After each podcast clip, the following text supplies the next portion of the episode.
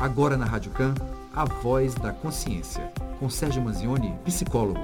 Seja protagonista, mas da sua história. Sintomas de, de, pessimismo e angústia, sentir que nada mais vale a pena, além de uma tristeza que dura dias, semanas, meses e até anos.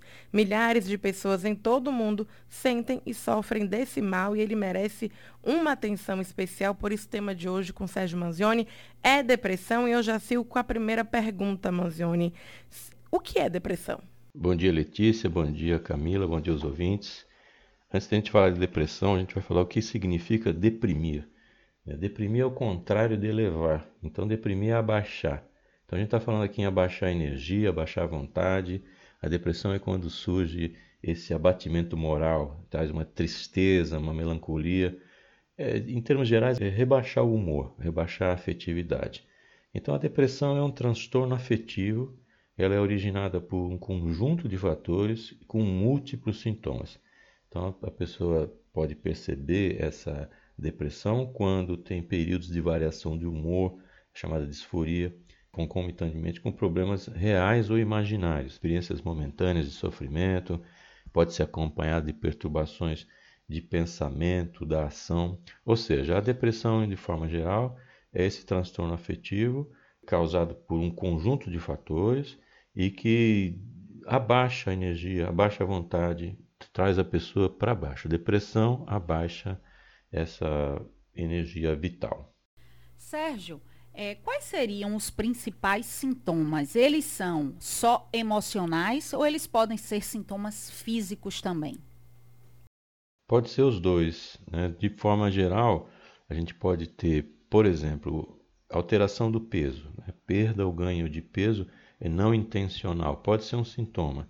Distúrbio no sono, a pessoa tem insônia, ou tem uma sonolência excessiva, ou então acorda muito mais cedo do que costuma acordar.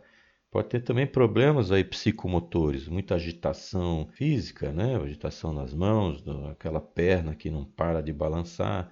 Isso também acontecendo todos os dias. Outro sintoma que prevalece muito é fadiga, cansaço, apatia, aquela perda de energia que a gente já falou, e a falta de ânimo. Esses aí são bem importantes.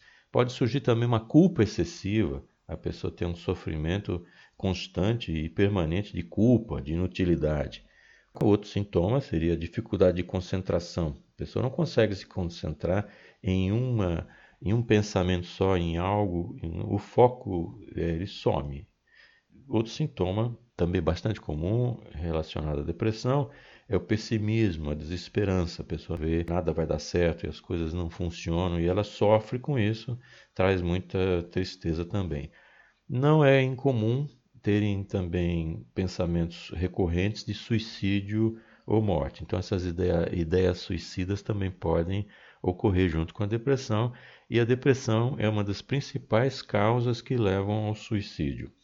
Outro sintoma bastante importante é a baixa autoestima a pessoa passa a se desvalorizar, se autodepreciar e a passa a não gostar mais de si mesma, não bota mais fé em si.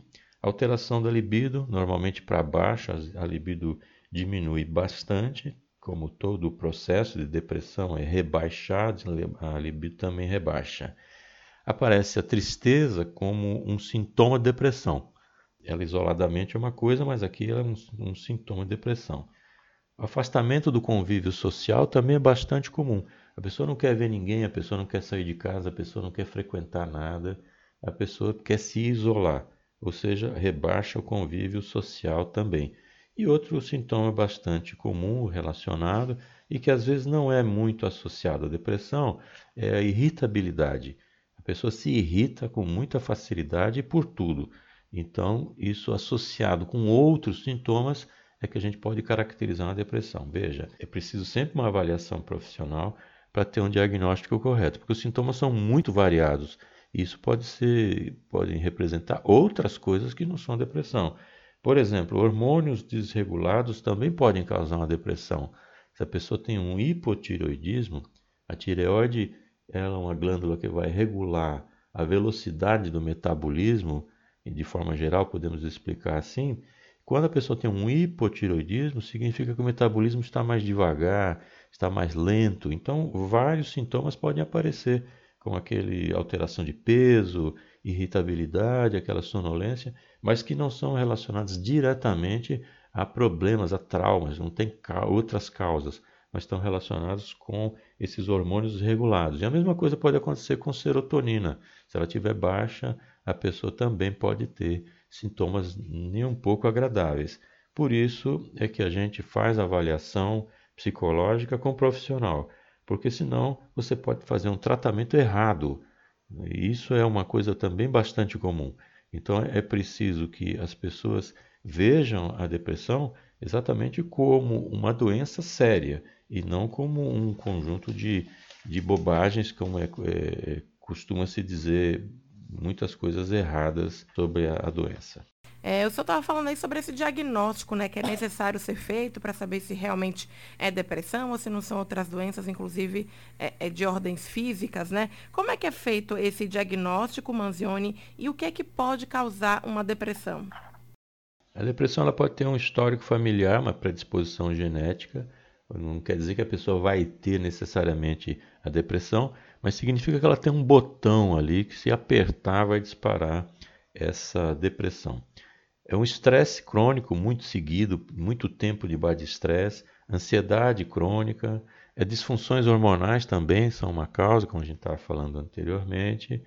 É, é sedentarismo, é uma dieta desregrada. O sedentarismo causa muita coisa, então é sempre recomendável ter uma atividade física, mesmo que seja mínima. Outras coisas que podem levar a uma depressão são o, o, os vícios, cigarro, álcool, eh, todas as drogas lícitas e ilícitas também eh, não é coisa boa não. O, hoje em dia o uso excessivo de internet e a própria estar excessivamente nas redes sociais, isso pode gerar uma depressão, visto que a pessoa começa a tomar conhecimento de realidades que não são as suas e que podem trazer desconforto, podem trazer desesperança. A pessoa está tentando aqui é, trabalhar, está tentando criar uma vida é, com muita dificuldade para ter as coisas básicas e ele entra no Instagram e vê aquele mundo maravilhoso do Instagram com pessoas lindas e maravilhosas passeando de barco. No Instagram é sempre verão, não é? A pessoa está sempre andando para lá para cá e sempre todo mundo muito bem, sorridente, isso é muito bom. Como diz um amigo meu, ele diz, eu gostaria de morar dentro do Instagram. É, tem uma parte que vale a pena morar, outra parte não vale não. Causas da depressão também pode ser traumas, traumas físicos mesmo e psicológicos. Então, é traumas físicos no sentido de é, ter comprometimento de um membro, a pessoa perder, ter amputação ou ficar com algum tipo de sequela física. É, separação conjugal, por exemplo, também pode levar a uma depressão. Quando muda radicalmente a situação de uma pessoa, ela vive de um, de um certo padrão e tem uma mudança radical, essa adaptação a um novo padrão pode ser é, acompanhada é, de uma depressão. Como são muitas as, as, as causas, é mais um motivo que a gente fala, olha, tem que fazer a avaliação certa. Não adianta dizer, olha, eu estou deprimido. Às vezes eu recebo pessoas, é, com contato de pessoas que me dizem assim, olha, eu queria é, é, fazer um tratamento para depressão. E eu pergunto, quem diagnosticou a depressão? E a pessoa me diz, eu mesmo.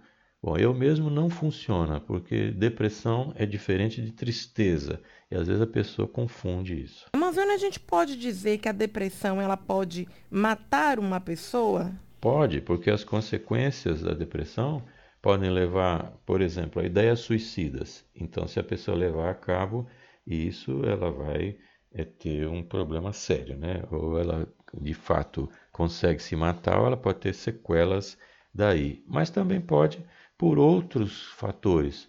É, porque um estresse continuado ele pode causar outras, outras doenças, ele pode arrastar para outros problemas e que podem levar de fato à morte. Então a gente não está falando de algo simples. Né? Não, por isso que eu estava falando que a pessoa não deve se autodiagnosticar. Então, tristeza é uma coisa. A tristeza, por exemplo, tem uma causa definida. Ela tende a passar durante o tempo. Né? Quando acaba a causa, ela some. Então a pessoa pode ficar triste porque não passa numa prova de vestibular, ou porque vê, seu, vê o time de futebol perder a final de um campeonato, quer dizer, ela fica triste, mas esse quadro ele vai perdendo força e, a, e essa tristeza desaparece. Na depressão, a tristeza é contínua, ela vai seguindo em frente e aí vai trazendo outros tipos de transtorno, eh, transtornos correlatos. É bom a gente sempre lembrar e que a depressão ela é, ela é tratada como é, frescura, preguiça, né, bobagem, é, fraqueza moral, falta do que fazer, vagabundagem. Essas são alguns, algum, algumas maneiras que ela é lidada por quem não sabe o que está falando.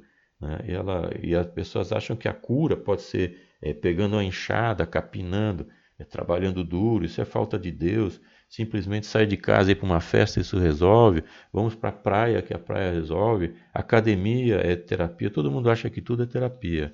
Isso não é terapia, são outras coisas. É preciso, então, lembrar que a depressão é uma doença e deve ser tratada como tal. Né? A família normalmente percebe que a situação é grave quando tem um episódio de suicídio, uma tentativa. Senão ela acha que a pessoa está é, tá ali no canto, não faz nada e podia levantar e podia fazer as coisas.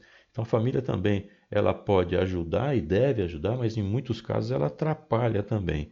Porque 65% é, dos integrantes de uma família não sabe o que é depressão, nem como lidar com a depressão. Isso no Brasil. Né? Então, ela, além de não ajudar, pode atrapalhar, porque começa a dar é, é, palavras de ordem. Né? Levanta, vai trabalhar. Só que a pessoa não, não, não é que ela não queira ir, ela não consegue ir, porque ela está com essa energia deprimida. Então, a, o que a pessoa é encarado como algo é, para ela muito difícil, o outro diz, não, é só levantar aí, não é assim. Ou então a pessoa, a família, amigos até, diz assim, isso não é nada, isso que você está passando aí não é nada. E a pessoa piora, porque se o que ela está passando é algo que está fazendo o sofrimento dela ser muito grande, quando alguém diz que aquilo não é nada, ela se sente pior ainda, porque ela diz para ela mesma que ela não tem capacidade de lidar com os problemas do cotidiano. Então, que aquilo que já era ruim piora.